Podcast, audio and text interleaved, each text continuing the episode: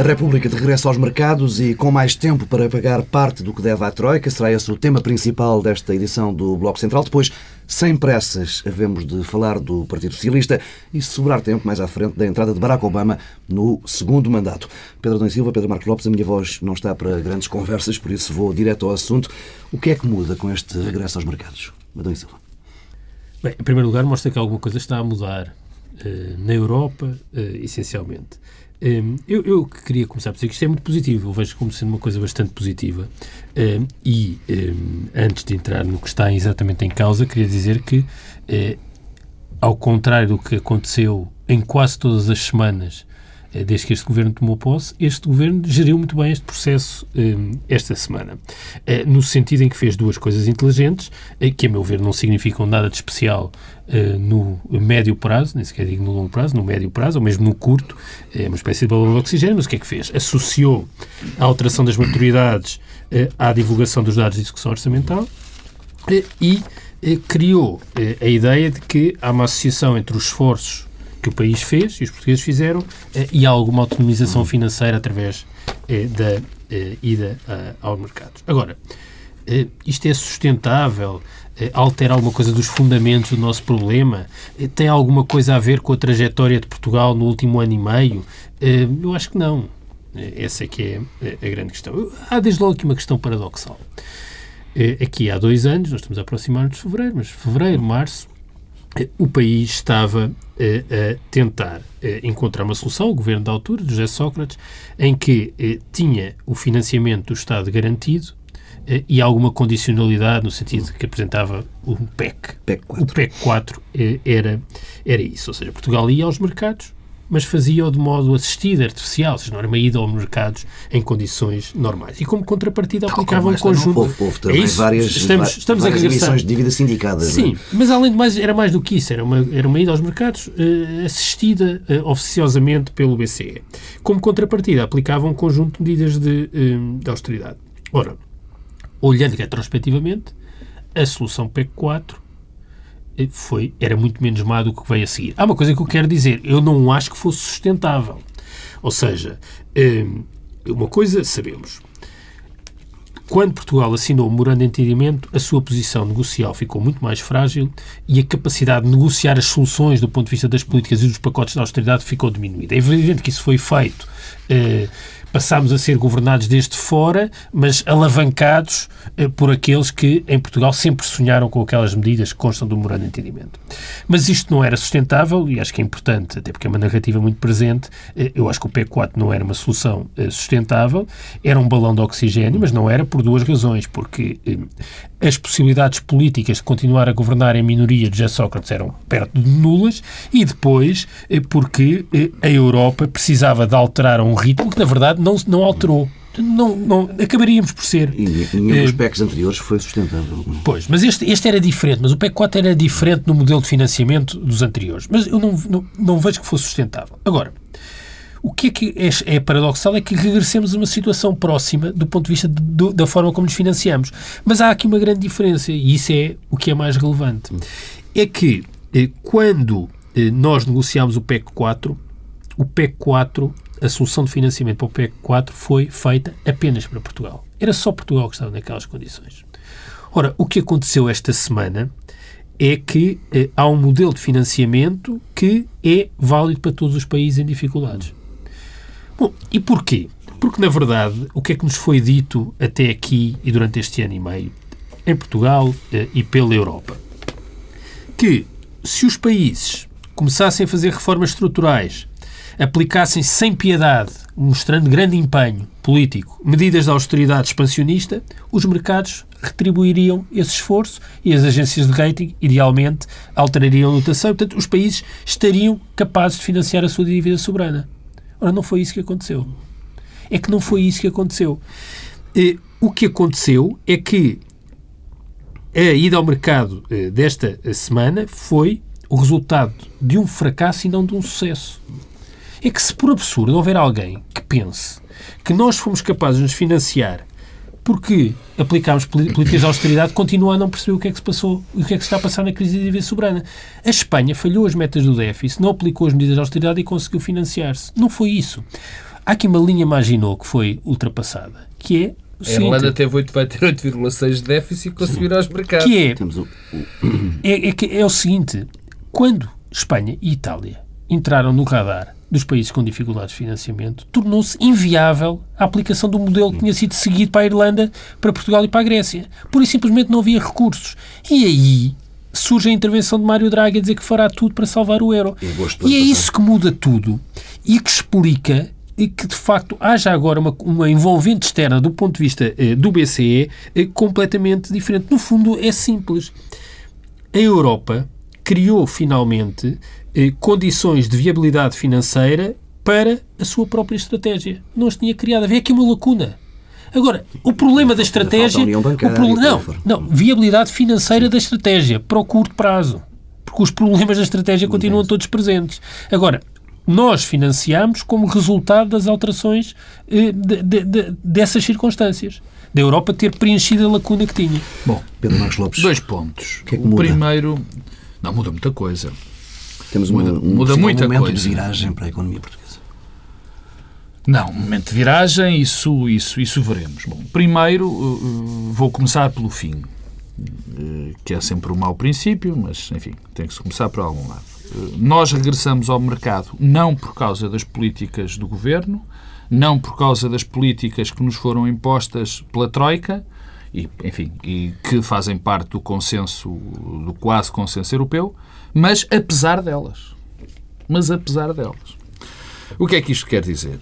Em primeiro lugar, quer dizer que nós não fomos aos mercados por causa de uma ação individual e forte do governo português, não fomos aos mercados porque subitamente Portugal e o governo português se tornou credível, se tornaram credíveis. Não fomos aos mercados por subitamente alguém ter descoberto que eh, nós estávamos a ter umas reformas estruturais extraordinárias e que tudo ia mudar. Não foi por isso. Foi porque houve já foi repetido, Pedro Silva já o disse, qualquer pessoa o sabe. Vítor Gaspar admitiu numa reunião com os jornalistas que tinha sido essencial o papel do BCE. E nós conseguimos ir ao mercado por um motivo extraordinariamente simples. Porque está a começar, esperemos, uma mudança na política europeia. E essa mudança começou a ser. Uh, começou, começamos a pensá-la, começamos a vê-la, quando Mário Draghi anunciou uh, um novo papel para o Banco Central Europeu. Bom, essa é a razão de nós termos conseguido ir aos mercados. A principal razão. Não nos podemos esquecer que as taxas de juro baixaram para todos os países em dificuldades económicas, a Espanha, a Irlanda.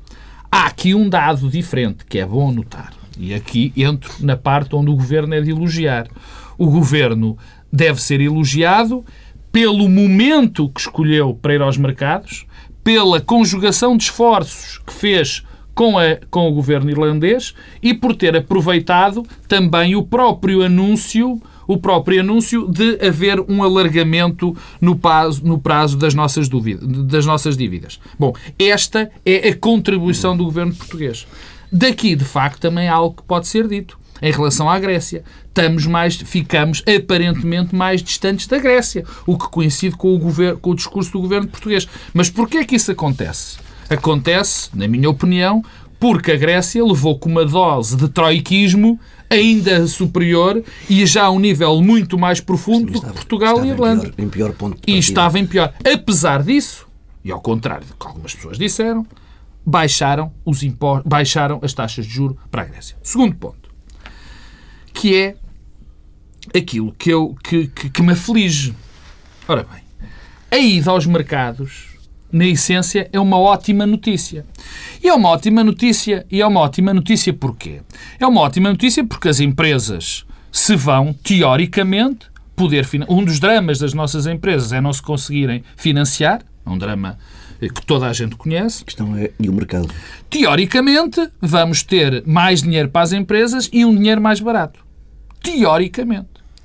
Porque o que se, o que se passa é, agora, vai para os bancos, vai para o Estado. Se os bancos não, não distribuírem, redistribuírem este dinheiro ou o Estado conservar, a medida torna-se quase inútil. Sim, mas vamos admitir que este dinheiro chega à economia. Mas vamos admitir que este dinheiro chega à economia, que é o, que é o, que é o, o, o segundo ponto. Ora bem, não vale de nada termos dinheiro se não o conseguirmos investir. Ou, dito de outra maneira, se as políticas europeias e as políticas portuguesas continuarem a ser de apoio a uma profunda recessão, ou cavar de mais desemprego, ou, ou, ou provocar, que é o que está a ser provocado, mais falências, nada se passa. O que vai-nos gerar, vamos buscar ao mercado, é mais endividamento, não é financiamento. Isto, em termos muito simples, é assim. Nós, as empresas, conseguem viver sem crédito. Muito mal, mas algumas conseguem viver sem crédito. Há apenas uma coisa com que as empresas não conseguem viver: é sem clientes. E, portanto, se não há uma alteração às políticas europeias e às políticas portuguesas, neste caso concreto, que não permitam que não permitam a expansão do mercado, o aumento da procura interna e o aumento da procura externa, nada, isto não vai resultar pura e simplesmente. Não, deixa-me só acabar. E porquê, e porquê é que eu digo isto? Nós sabemos que vamos ter menos 36% de investimento em Portugal para o ano. Que as taxas de desemprego vão este crescer. Ano. Que vai haver mais falências. Quer dizer, o dinheiro vem e como é que é investido? Como é que entra na economia? Ah, ainda para mais, temos o pequeno detalhe que a Europa está a entrar também em recessão e que são os mercados-alvos da nossa exportação. E a transição que nós é? fizemos para os outros mercados ainda não, é, ainda não sustenta esse crescimento das, das exportações. Pedro Domingos Silva, não falaste desta questão da, da possível mudança na, na economia, do que é, que é, que isto pode trazer? É Mas, oh, oh, Paulo, se me permites, eh, antes da mudança da economia, queria falar de uma outra coisa que me parece bastante importante e que Ehm, tem, tem passado marginal, é marginal no, no, na discussão pública e, e, e, acho que isso é preocupante, é que é, é o que nós é, tínhamos também é, até agora era o condicionamento do ponto de vista do que os países tinham de fazer para se poderem financiar, quer seja através de, de, de programas de assistência financeira ou não, era, no essencial, imposto e gerido por uma troika. BCE, Comissão Europeia e FMI. O que nós assistimos agora é, de modo oficioso, a, a, à criação de uma espécie de monarca absoluto no contexto europeu. É um monarca absoluto que fica com o, o monopólio um, da violência legítima, a violência económica e social legítima. Esse monarca absoluto chama-se BCE. Reparem, eh, até aqui, Portugal e os outros países de programa, países de programa, para utilizar a expressão de Gaspar. De Gaspar. Países de programa eh, tinham. Eh, há uma expressão brasileira pois, que, é, que é, todo, é fácil de associar. Não, mas eu só me lembrei agora, peço desculpa, não, não estava eh, com atenção a isso. Então, o que é que tinham de fazer? Tinham de apresentar um programa, o, o nosso memorando de entendimento, e, e se cumprissem aquelas medidas, havia uma decisão de financiar. Ora, agora, toda a capacidade de decisão de que um país merece ser financiado está concentrada no BCE. Bem, no fundo, e, e, e, isso tem a ver com a tua pergunta, com a questão do funcionamento da economia. Hum. De facto, o BCE agora tem o monopólio da violência legítima, violência económica e social, que é o garrote da austeridade continua completamente presente. O que é que isto eh, é, é preocupante? Há aqui uma evidente vantagem. Por um lado, é que esta eh, concentração de poder no BCE facilita eh, o processo no sentido em que eh, a paralisia eh, europeia, para não falar eh, da Troika, é de algum modo ultrapassada. Porque o BCE não tem aquela característica que é a armadilha da decisão conjunta, que é aquilo que prende o processo europeu. Portanto, o BCE decide e tem capacidade de fogo, de intervir nos mercados. E, portanto, tudo se torna mais fácil de gerir. Mas o problema é que as decisões ficam completamente sujeitas ao arbítrio desta entidade, com um dado curioso, é que de algum modo a Alemanha tem uma espécie de poder de veto oficioso no BCE. Bem sei que, curiosamente, a história de Mário Draghi é eh, uma história de uma afirmação contra o Sim. voto alemão. O único do, da afirmação votou, do Mário Draghi foi o único banco que votou uh, contra uh, foi o, o representante do, da Alemanha uh, no Banco Central. Mas em todo o caso, em última análise, nós estamos a transformar o equilíbrio de poder, primeiro no contexto da troika, o FMI basicamente foi descartado esta semana Sim. para os próximos tempos. A relevância do, do FMI em todo este processo desapareceu. O FMI já não é preciso para nada e a Comissão também deixará naturalmente de ser. E, portanto, nós estamos a concentrar todo o poder todo o poder de condicionar. É sempre disso que estamos a falar, é condicionamento. É uma transferência de soberania nas, nas decisões para uma entidade. Ora, uma entidade que, ainda que no passado recente a decisão tenha sido muito eh, fundada contra a vontade da Alemanha. Temos aqueles episódios no verão do capacete prussiano que era, tinha sido entregue e que era a Mário Draghi, que depois foi retirado. Nada tudo nos isso. garante que isso continue assim. não é? Nada nos garante, pelo contrário. Ora, eh, eu pergunto-me, eh, é que é possível alterar as estruturas de poder no contexto europeu de forma tão profunda e tão radical sem que ninguém eh, cuide de garantir mínimos, eh, níveis mínimos de legitimidade e de debate em torno disto. Ora, tu chamavas a atenção para a questão da austeridade e para o impacto económico e social. Isto, de facto, não vai alterar nada. Não vai alterar nada do ponto de vista Não, não vai alterar se nós mudarem as políticas Sim, económicas. claro. Mas não há sinal que, que, que isto eh, se altere. Por um lado, é preciso, houve aqui um rescalonamento eh, da dívida portuguesa que tem efeito nas maturidades e tudo isso, mas quer dizer, nós vamos ter de fazer uma reestruturação da dívida muito mais profunda. Não sei se daqui a um ano, daqui a 10 meses, em algum momento vamos ter de fazer. Portanto, isso ainda está eh, por fazer. Mas eh, o que me preocupa é que se pense que é possível alterar os equilíbrios de poder e alterar aquilo que foi a construção da União Europeia. A União Europeia não foi, não foi construída assim. E que nós. Uma coisa era eh, eh, ser um projeto intergovernamental, eh, não necessariamente com uma espécie de legitimação direta dos eleitorados em referendos. Isso, isso nunca aconteceu na história do- da Constituição Europeia. Agora, isto já é uma outra coisa completamente diferente. É uma mudança, hum, eh, quer dizer, eh, é uma mudança paradigmática, é quase uma revolução coperniciana eh, no quadro da União Europeia. Eh, E isso está a acontecer sem que seja preciso discutir, debater, encontrar Nada fontes de é legitimidade. Ah, e eu acho que isso não é sustentável. Se somarmos a questão económica e social, isto é muito difícil de suportar nos próximos tempos. Deixa-me agora regressar aqui à, à- à questão caseira. E a coligação Pedro Marcos Lopes, eh, Portas e Gaspar encontraram neste regresso aos mercados uma espécie de terapia de casal. Eu acho que sim, quer dizer, para já houve uma. um- este, o, o governo conseguiu transformar este processo numa enorme vitória para, para o governo. E foi. Uma vitória política para o governo.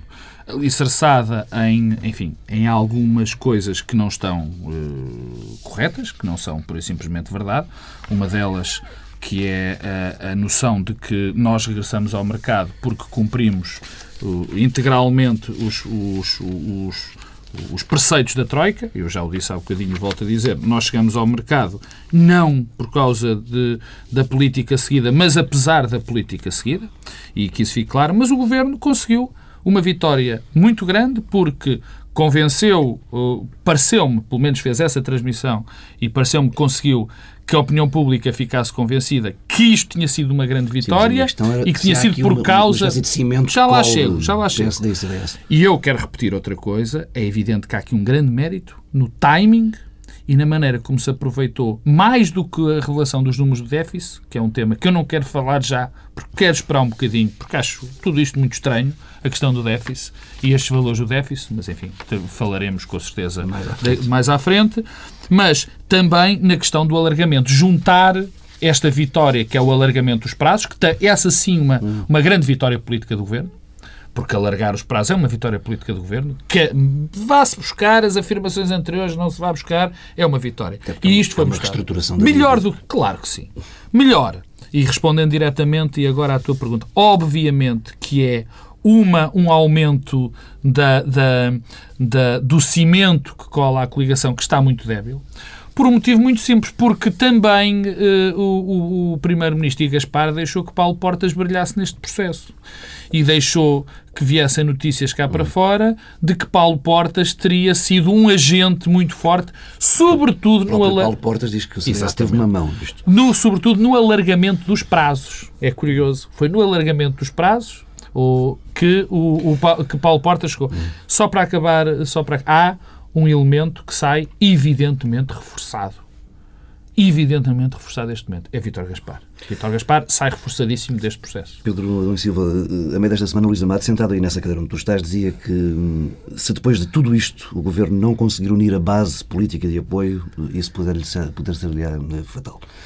Digamos, eu não me chamo Pedro Adão Silva, eu chamo Pedro Marcos Lopes, mas diria que isso é uma precipitaçãozinha de Luís Amado. Dizer, Isto é, de facto... É um teste? Não, eu, eu percebo, porque isto é uma vitória para um governo que só tem derrotas. Agora, eu acho que isso desfaz sem ar. Isto dura pouco tempo, porque não significa nada para as pessoas. E não significa nada porque, eh, em primeiro lugar, eh, não tem uma manifestação imediata na vida concreta das pessoas, eh, do ponto de vista do emprego, do, dos rendimentos, e isso é que é o drama para o governo. E depois porque os temas que tiram solidez à coligação continuarão a surgir todas as semanas. Um foi resolvido esta semana, é que tem pena. Sim. Pois, mas também não foi resolvido. Adiado, eu acho que foi pelo menos resolvido. É que, aliás, isso tem a ver com uh, uma, uma palavra que eu queria usar e que junta uh, a RTP a o tema da alteração das maturidades, que é desorientação. É que é muito difícil perceber exatamente qual é a linha do governo. O governo, sobre este tema, já tinha dito tudo o seu contrário. E, na verdade, Paulo Portas tem dito a mesma coisa sobre, sobre, sobre o rescalonamento da dívida, tal como sobre o RTP. E isso permite-lhe depois capitalizar nesses momentos. Mas convenhamos que isso não tem eh, grande, eh, grande eh, significado. Os problemas continuarão eh, todos eh, lá. Sobre a RTP, a RTP, a consequência deste processo é que revela desorientação do governo. Teve 4, 5 têm dificuldade em contabilizar o número Foram de soluções para a RTP. E uma outra coisa que, para quem eh, sabe como funciona uma coligação ou um Conselho de Ministros, mesmo de apenas um governo, que é trágica, que é saber-se tudo o que se passa no Conselho de Ministros. Eh, uma das singularidades, das especificidades deste governo é, é o facto de que o que entra no Conselho de Ministros para ser discutido é conhecido de todos. Uma grande transparência. É um Conselho de Ministros de paredes de, com paredes de vidro. Eh, e isso faz pela, pela, pelo funcionamento de uma coligação, é, o que isso faz pelo, funcionamento de uma coligação não é facilmente compensável com outras medidas. Mas dito isto, eu ainda queria dizer qualquer coisa sobre o déficit. O Pedro é, não quer já é, comprometer-se, mas eu, a minha surpresa é, é imensa, em primeiro lugar, porque o que nós sabíamos é que tínhamos um déficit previsto quando foi apresentado o Orçamento de Estado de 4%. Uhum. E temos um déficit real de mais de 6%. E temos receitas extraordinárias, que é a ANA, a concessão da ANA, que não sabemos ainda se o Eurostat vai aceitar, mas sabemos que aceite, é uma receita extraordinária, e temos eh, um conjunto de medidas que são inconstitucionais irrepetíveis. Ou seja, do ponto de vista da consolidação, a coisa está toda ainda por fazer, eh, eh, o que, eh, aliás, torna tudo isto incompreensível, porque o esforço da austeridade de cerca de 9 mil milhões que foi feito em 2012 teve uma correspondência em, se calhar, menos de mil milhões de facto de consolidação. E, portanto, o falhanço colossal continua hum. aí e estará sempre aí eh, e continuará a pairar quando forem precisos eh, eh, cumprir o orçamento de 2013, que eh, não será certamente cumprido, e quando forem precisos apresentar as medidas oh, adicionais oh, para 2014. Oh, Pedro, deixa, Pedro, deixa-me fazer uma, uma pequena interrogação. Há uma razão e há uma razão para eu não querer neste momento falar no déficit. E a razão é eu muito percebi, simples. qual é. A razão é que não percebo os números. Não percebo. Eu não percebo. Quer dizer, enquanto não perceber e enquanto eles forem, não forem bem explicados, eu não vou conseguir falar deles, porque nada disto bate certo. Se chegar ao fim, eu disse aqui mais do que uma vez que achava que o déficit real ia ser mais de 6%. Se no fim deste processo eu ficar, uh, ficar convencido, não. Se for factual que foi menos de 6%, eu que farei aqui o meu meia culpa sem problema nenhum. Agora, por enquanto, eu ainda não percebi os números. Cá estaremos é à espera. Bem, vamos mudar de assunto, avançando para o PS. A semana foi dominada por grande agitação no Partido Socialista. Pedro Silva Pereira deu o tiro de partida quando disse na Rádio Licença que o PS precisava de fazer mais para ser alternativa do governo e quando surgiu também que o Congresso deve realizar-se mais cedo, eh, aliás, tão cedo quanto possível, dessa terça-feira à noite até hoje, eh, muito se passou, depois de uma série de vozes terem apelado eh, a um congresso antes das autárquicas. António José Seguro perguntou por cinco vezes, na resposta às perguntas de jornalistas, respondeu com, com uma pergunta cinco vezes repetida: qual é a pressa? Depois António Costa, o nome que muitos, me parece, gostariam de ver a concorrer contra seguros, escusou-se entrar nesta polémica e Francisco Assis ontem literalmente empurrou Costa para uma recandidatura à Câmara, algo que o próprio não confirma. Entretanto, Seguro terminou a semana com uma nota de alguma pressa, convocando com caráter de urgência uma reunião extraordinária da Comissão Política Nacional para a próxima terça-feira. Hum, Pedro Dom e Silva, em que ponto estamos nesta hum, semana embrulhada do PS? Eu, eu, diria que tudo isso é consequência de questões de fundo mais importantes. Eh, a primeira eh, é eh, o modo como sistematicamente o PS tem reagido e feito a oposição e respondido ao governo. Nós, nas últimas semanas, tivemos várias posições do PS que explicam o desencadear de todo este processo que tu resumiste. E Achas que resumiste. a gota d'água foi a reação à questão do regresso aos mercados? Porquê? Repara o que é que o PS fez eh, quando foi feito o anúncio eh, do regresso aos mercados. Disse, em lugar de procurar desmontar... Neste caso, António José Seguro, no reto. António José Seguro. Em, em lugar de procurar desmontar eh, o, que, o que significou, de facto, aquele regresso aos mercados, deu força ao que o Governo fez, dizendo nós já tínhamos eh, defendido isso. E, e, há uma coisa que, eh, já dissemos isso aqui muitas vezes, mas acho que é preciso repetir, a política eh, não vive de se ter razão antes do tempo, mas da capacidade da demarcação em cada momento. Ninguém vota eh, num partido, nem ninguém acha que um partido é alternativa eh, por o que o governo fez estar certo, mas ser tardio. Ora, a ideia de que este regresso aos mercados é de algum modo também causado pela responsabilidade do PS, que se mostrou uma opinião responsável, preocupa-me porque significa que eh, a coligação que revela incompreensão em relação à crise da dívida soberana, a natureza sistémica da crise é muito mais ampla do que se podia supor. E, portanto, o que está em causa eh, é, é isto. É isto que tem episódios em semanas anteriores. Repara, tivemos eh, a reforma do Estado e o relatório do FMI. E o PS, novamente, demarcou-se eh, chamando a atenção que o relatório era mal feito, era preconceituoso ideologicamente, mas demitiu-se de eh, se afirmar em relação à reforma do Estado. Eh, depois, eh, esta questão do regresso ao mercado. E a semana passada tivemos António José Seguro com um conjunto de declarações de facto surpreendentes. Primeiro, um pedido de maioria absoluta. Depois, eh, a ideia de que estava preparado e que tem uma alternativa e remetendo para o site do partido, na entrevista aqui à TSF e tudo isso. O problema é que isto não corresponde à percepção que existe, que o PS tem uma alternativa, é uma alternativa, está preparado. Isso não corresponde. Que tinha um viveiro de nomes e que o governo que ia formar seria uma surpresa. Talvez seja de facto uma surpresa. Porque eh, o que eh, estes acontecimentos, mais uma vez, revelam é que António José Seguro é secretário-geral vai fazer dois anos em julho e não alargou. Parece estar sempre sucessivamente mais entrincheirado. E isso, isso torna inviável a sua afirmação como, como, como líder, porque nós não, não, olhamos e não vemos isto. Agora, do ponto de vista processual, que no fundo depois é o que os prazos aceleraram-se e agora são imparáveis. O que, é que, o que é que de facto está eh, em causa? Eu julgo que só há dois caminhos possíveis, de facto. Neste momento só há dois caminhos possíveis, que é ou antecipação ou adiamento da eleição do secretário-geral. Normalmente a eleição seria em julho. Julho, de facto, não é viável. Ou é antes ou é depois. Uhum. Esqueceste de dizer que houve um secretário nacional Sim, do PS Beleza que, que, já revelou quase os prazos todos. Os prazos todos. Eh, ora, eh, qual é eh, o problema? É que nós estamos aqui numa escolha que será, independentemente dos prazos de funcionamento desta legislatura, será a última escolha antes das eleições legislativas. Quem vai ser o candidato a, a primeiro-ministro?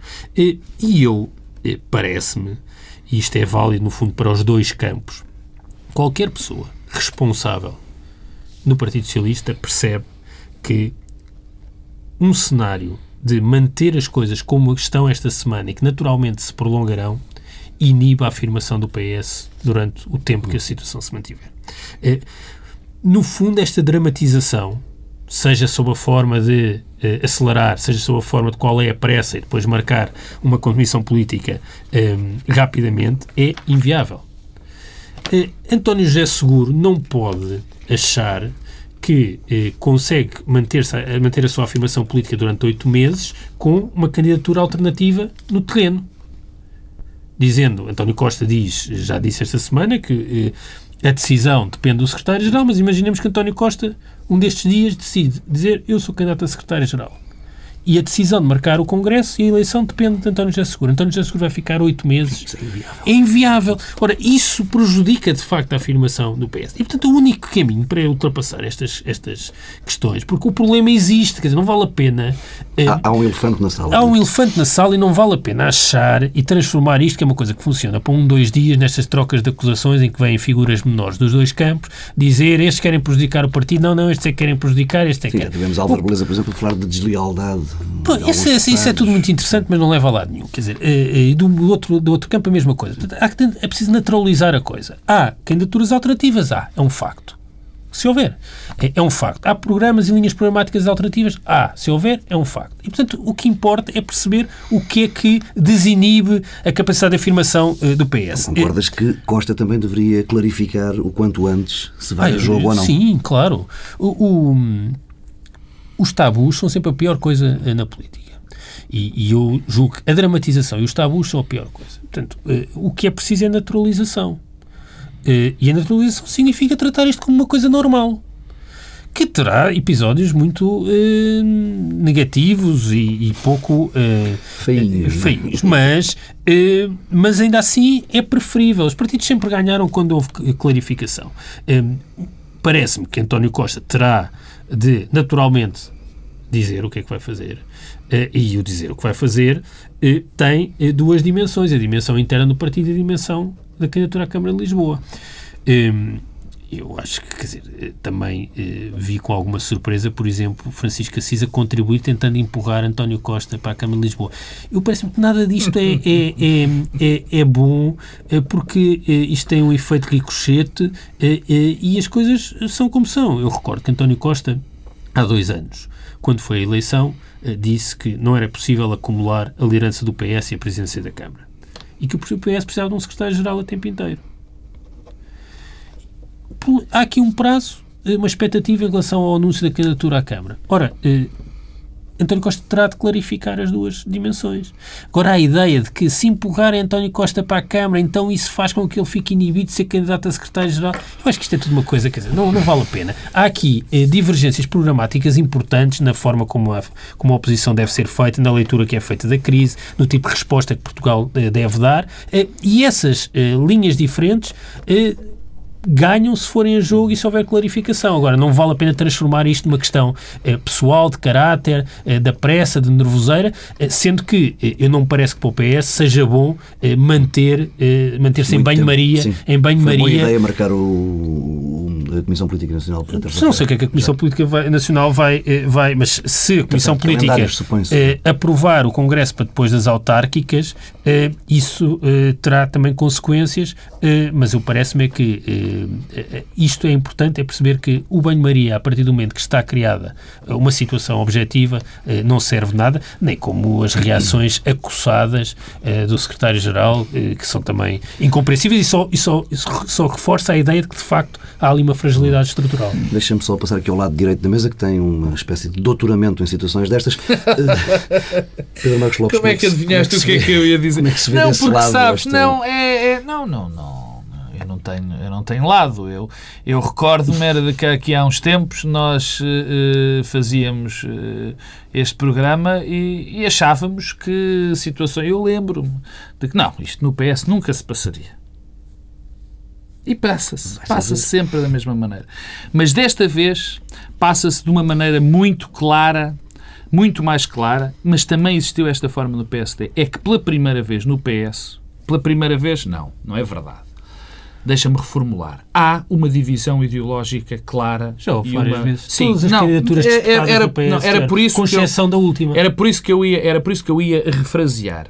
Além de haver uma diferença ideológica clara, há algo muito parecido com, e vou dizer algo parecido com o que tu dizes, disseste, para esta solução da crise, uma visão de quais foram as razões que levaram a esta crise, em que António José Seguro tem uma visão e a oposição interna tem outra, porque eu já ouvi dizer que foi o, o membro da Comissão Política de António José Seguro dizer que foi, foi o PS que fez, o José Sócrates e o PS do José Sócrates, que fez com que o país estivesse desta maneira. Dizer. Mas, eu, desculpa só uma coisa. Que eu disse há bocado é que estes contextos são o terreno fértil para os, para os personagens menores de vários campos. Claro, mas fazer- isso é sempre assim. E, portanto, nós acho que. Sobretudo se as principais figuras é, mantêm silêncio. Claro, é importante, por isso é que é importante naturalizar isto e perceber que a partir do momento que o problema está criado é, é preciso dar-lhe uma É resposta. verdade. Porque caso contrário, vamos ter os personagens menores dos vários campos a dizerem os maiores É- deslates a um ritmo E, imparável. e vai, e não, o, o Pedro não mas, mas atenção, atenção que não foram só personagens menores que fizeram, e houve que tiveram afirmações, houve personagens maiores dentro do PS que tiveram posições eh, muito da fortes, Silva, Pedro Vieira Silva Silva, Pereira. Não, mas não é, Pedro não é as Silva posições Pereira. fortes, é, é- é entrar-se nessa... Sim, não, mas, nessa- eh, mas deixa-me acabar. Bem, portanto, isto é uma, uma, uma cisão muito forte além da cisão ideológica, que é que quais foram, para António José Seguro, as razões da crise que vivemos são umas, para a oposição interna são outras completamente diferentes. Por exemplo, viu-se no discurso depois de- de- do, do- do nosso anúncio de- de- dos mercados, em que António José Seguro teve um discurso que não falou nem uma única vez do BCE, nem uma única vez da crise sistémica. Bom, António José Seguro não. Portanto, nacionalizou a crise de uma maneira absolutamente clara. O que é que eu quero dizer com isto? Há dois campos muito demarcados. Em todos os centros existe A grande aqui. diferença é a relação com o passado recente. não é? Exato. Bem, mas isso Não, vem mas tudo é trás, não vamos. Mas é que neste É- caso, que o Pedro estava a dizer, nem sequer é isso. Eu não consigo, Não, não consigo não, neste caso É que não. António José Seguro, no fundo, Não. deitou fora aquilo que tem sido também o seu Sim, discurso em relação Não é bem coisa. verdade. Ele nunca foi um grande apologista de. Ele, e tu nunca viste um grande. O António José Seguro a discorrer sobre a crise sistémica europeia. Para ser franco. Eu Não, é acredito- verdade. Dizer é que a Europa tem de assumir outras Teve, por exemplo, quando tomou posse como, eh, como Não, como não secretário-geral não é fez muito, Isso não é verdade, mas não, não, não é não tem discorrido de uma maneira forte, na minha modestíssima opinião. Bom, agora há aqui outra coisa. Eh, o que vem, o que está errado vem de trás. Não, não vou repetir, já aqui dissemos várias coisas. Agora foi, mais uma vez, uma excelente semana para o partido, para, o- para o governo e para a coligação. Porque, enquanto isto se mantiver assim, há uma coisa que agora é clara. E foi muito por culpa do PS, por isso é que eu já disse a semana passada que se o governo ainda está em funções, e o Pedro me chamou quase José Lelo, que está em, que está em funções muito por culpa do PS, neste momento então é que é completamente se houvesse esse caso. Porque neste momento era impossível outra solução que não é governamental, porque o Partido Socialista está completamente separado. Última coisa, isto para o Partido Socialista ou se resolve já e não se finge que não há este problema, ou então o Partido Socialista corre sérios riscos de Eu- não ser alternativa eu- no futuro só- próximo. eu, mesmo segundo, eu digo- queria só reiterar que acho que qualquer dirigente responsável do Partido Socialista, independentemente das suas preferências para quem deve ser o secretário-geral, eh, ou percebe que eh, um cenário destes, perpetuado no tempo, inibe completamente a afirmação do Partido Socialista, ou não está eh, a ver eh, bem o filho. E, portanto, o melhor é naturalizar e tornar isto uma coisa normal, haver uma eleição disputada para secretário-geral. Bem, fica por aqui esta edição do Bloco Central. Regressamos na próxima semana, à mesma hora, e eu espero que com uma voz melhor.